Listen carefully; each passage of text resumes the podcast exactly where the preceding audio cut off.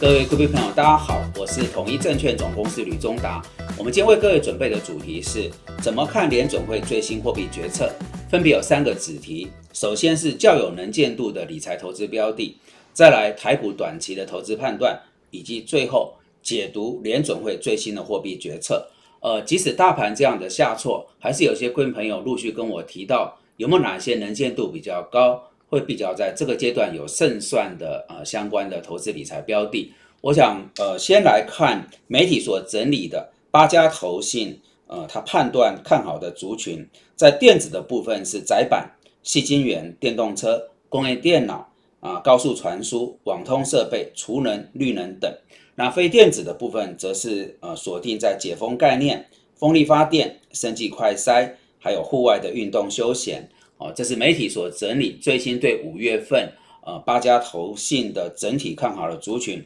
同一投顾也提出一个看法，呃，分别锁定在网通、这个呃生技快筛，还有金融银行等族群哈。那我想这台股的部分，接着我想把焦点摆到国际，我们一个来看，从美股最近的一个呃涨跌，我们发现里面有个族群是值得留意的，就是所谓的高股息概念。这当中有一档是高股息呃的 ETF，我们看到 S Mobile 哈，还有像江啊江森江省跟可口可乐，那这几档呃世界级的公司，它的殖利率都是在二点六趴到将近四趴，所以在这个阶段被呃视为一个比较能够持盈保泰的标的。那么为什么会走向这样的一个思维呢？呃，最近以来的盘势，我们发现呃在美股当中集中在电厂哦，天然气的探勘设备，那么电信哦，民生消费，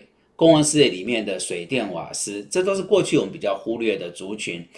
但原因是这几个族群它的获利不太会受到景气动荡好坏的影响哦，很直白的，呃，你景气再差，你还是得用水电瓦斯，你还是得去这个看病拿药就医什么等等哈。所以可能在目前这个环境底下。呃，相对是比较艰难，各位就去思考，在我们的生活当中，哦，不管是台湾或是美国，有哪一些产业或个别公司，啊，它的营收跟获利比较不会受到景气的影响。那在这边我们提出来的就是片级，啊，这个以民生为主的各行各业的所谓高值率的呃概念哈。那再往下，则是我想把焦点放到印尼。我先说明我个人的部分。呃，很长时间以来，我的退休金是用印尼基金呃定时定额扣款哈，也相当久的一个时间。那当然会谈说，为什么把印尼基金的定时定额当成退休储备？呃，我去过印尼啊，然后我因为有些企业界朋友呃，他跟印尼的高层有相当的联系，呃，我自己也因此能够呃辗转得知印尼在这几年所做的啊大力推动经济的。政策方向及相关的努力，那很重要一个角度是人口红利。逻辑上就是我们在选择退休金，必须去锁定是一个呃人口结构年轻，然后它能够有庞大的一个消费市场，而且是相对呃比较多的一个劳动力族群。就此点而言，印尼算是一个呃名列前茅啊人口红利很漂亮的国家。至于在短期的部分，则是集中在。我想，呃，在软硬原物料的这一块，哈，印尼是全球最大的煤炭出口国，也是天然气、石油、镍跟棕榈油大宗商品的生产国。那么，由于这一波通膨的升温，背后是来自于大宗物资的价格走高，所以因此就吸引了国际投资人啊，相继去购买它的矿业跟资源类股方面的呃这个族群，哈，那。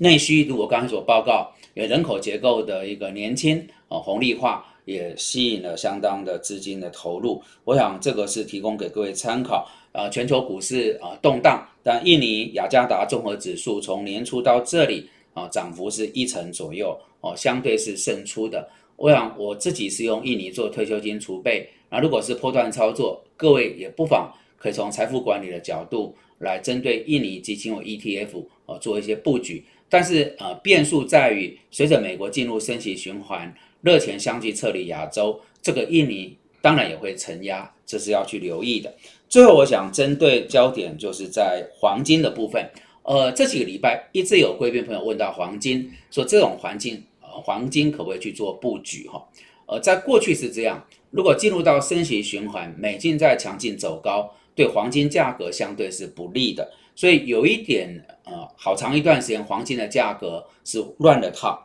可是如果要在里面挑比较能见度的标的，我觉得黄金是可以留意。呃，先谈高盛的一个评估，高盛认为俄乌战争会推升金价，加上全球经济弱化的疑虑，他把年底黄金价格的预测值从原来的两千一百五十美元拉高到两千五百美元，甚至有部分的华尔街投行预期未来两年内。黄金价格会上升到这个每盎司三千美元，那为什么会有这样的思维哈？除了战争以外，我想 跟这个实质的负利率是有关。因为美国目前的联邦基金利率是零点七五帕到一帕，但三月份的通膨率却高达八点五帕。那即使你年底联总会升息到三帕，那前者减去后者。美国还是处在实质的负利率，就此点而言，黄金有它的吸引力。好的，我们处理的就是贵宾朋友问的，在这个诡谲的环境里面，有没有能见度比较高的标的？哦，提供给各位做参考。那么接着，我们想把焦点锁定在呃短期台股的一些相关的判断。我直接引用统一投顾的看法啊，认为有三个呃观察止跌的这个指标，分别是量缩。那杀融资以及利空钝化，但目前只有量缩这个是呃达标哈。那影响台股的几个变数，包含美国联总会的升息缩表、俄乌的战事、本土疫情攀升，还有卖外资持续卖超等，都还在持续的啊发酵影响当中。那么呃三月、五月哦，美国两次升息是升了三码。但全年如果升息是十码，这是不到三分之一，谈不上利空出尽，而且六月还要启动缩表。那另外就外资仍然在卖超，到录影的此刻，呃，台积电已经创近一年的啊股价新低，这就是一个指标。所以短期台股还是处在压力比较大的一个局面。那怎么追踪呢？啊，要去看四月的营收及第一季的财报。那么首季的营收，呃。亮眼或是新台币的走贬，应该有一些相关的族群会受惠，这可以做追踪。但也有反映一些台商它的生产基地在长三角，那随着封城哦，防控疫情，这个它营收自然是明显减弱，这个是风险点。最后就是金融股的部分哈，呃，美债值率飙升到三趴，那么它已经有呃整体呀，呃。这个损失的提炼，那对它的整个基民也会产生弱化，所以按理讲升息的循环是有利于金融，可是走到这边好像情势也是比较不利，所以整体来讲是要保守的一个看待。好，处理完有关于台股的短期盘势，我们对焦在很重要，就是五月五号台北时间凌晨联总会这场会议决议，还有鲍尔主席的记者会内容有哪一些重点，我们整理给大家。那我想，因为现在看起来整个全球的盘面完全就来自于联准会，那联准会的决策是洞见观瞻。我们直接针对几个焦点议题来做处理。首先就是在联总一公布决议的时候，啊，美股是大涨。我认为有两个理由，第一个是鲍尔主席在会议当中排除掉一次升息三码的可能性，另外就是没有提到要主动卖出 MBS，所以一般市场是视为鸽派。哦，但是隔天立即是大跌，所以看得出来，呃，有一点乐观过头哈。那隔一天比较反映是大家对美国升息加缩表的一个焦虑担心。那就这一次的会议，我们只能说最极端的一次升息三码这个利空是被排除了，但整体来讲还是有些值得去追踪的。首先，呃，他谈到，呃，没有所谓呃工资物价螺旋的问题，这个很关键。因为通常薪水一直增加，通膨就会上来。哦，鲍尔主席排除掉这个风险，但事实上，呃，在一般呃学者专家或是投资银行看，美国还是有这个隐忧。所以代表什么？如果薪资没有办法去呃压制它的一个增幅，很可能后续通膨还是会呃升温。再者是鲍尔主席表示，呃，就暗示哈，就这个往下走的话。呃，六月、七月会再升两码，但他说美国的经济很健康，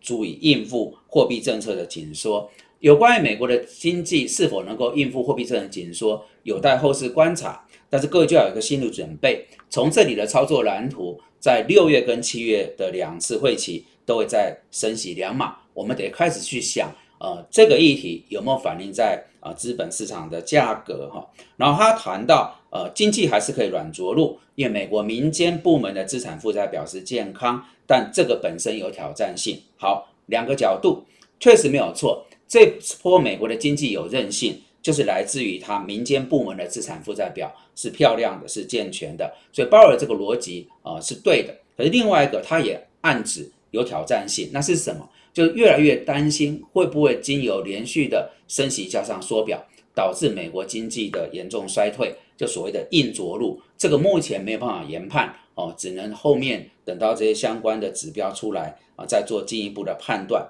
最后一点。他说，联邦资金利率相当可能升到中性利率水准以上，而现在距离这个中性利率水准还很遥远。我定义一下，什么叫中性利率水准？就是呃，景气跟就业还是在一个比较正面的轨道，那么通膨可以有效的压制。哦，大家就这样简单来谈。那二点四趴是所谓的中性利率，那代表什么？现在我们还要面对一大段哦，它要往这个目标走的一个。所谓的升息路径图，那结论跟各位分享哈，所有后面的这个盘面看起来都是要保守审慎，那么有反弹哦，都都是一个比较呃所谓的呃跌升反弹的概念哦，并不是呃什么又什么大行情或大多头，不能这样看哦，任何的上涨都视为是一个跌升的反弹，那多一些啊这个防御的标的，我们几次在谈的，包括刚刚所介绍的。这些美国民生消费的啊，高值利率的，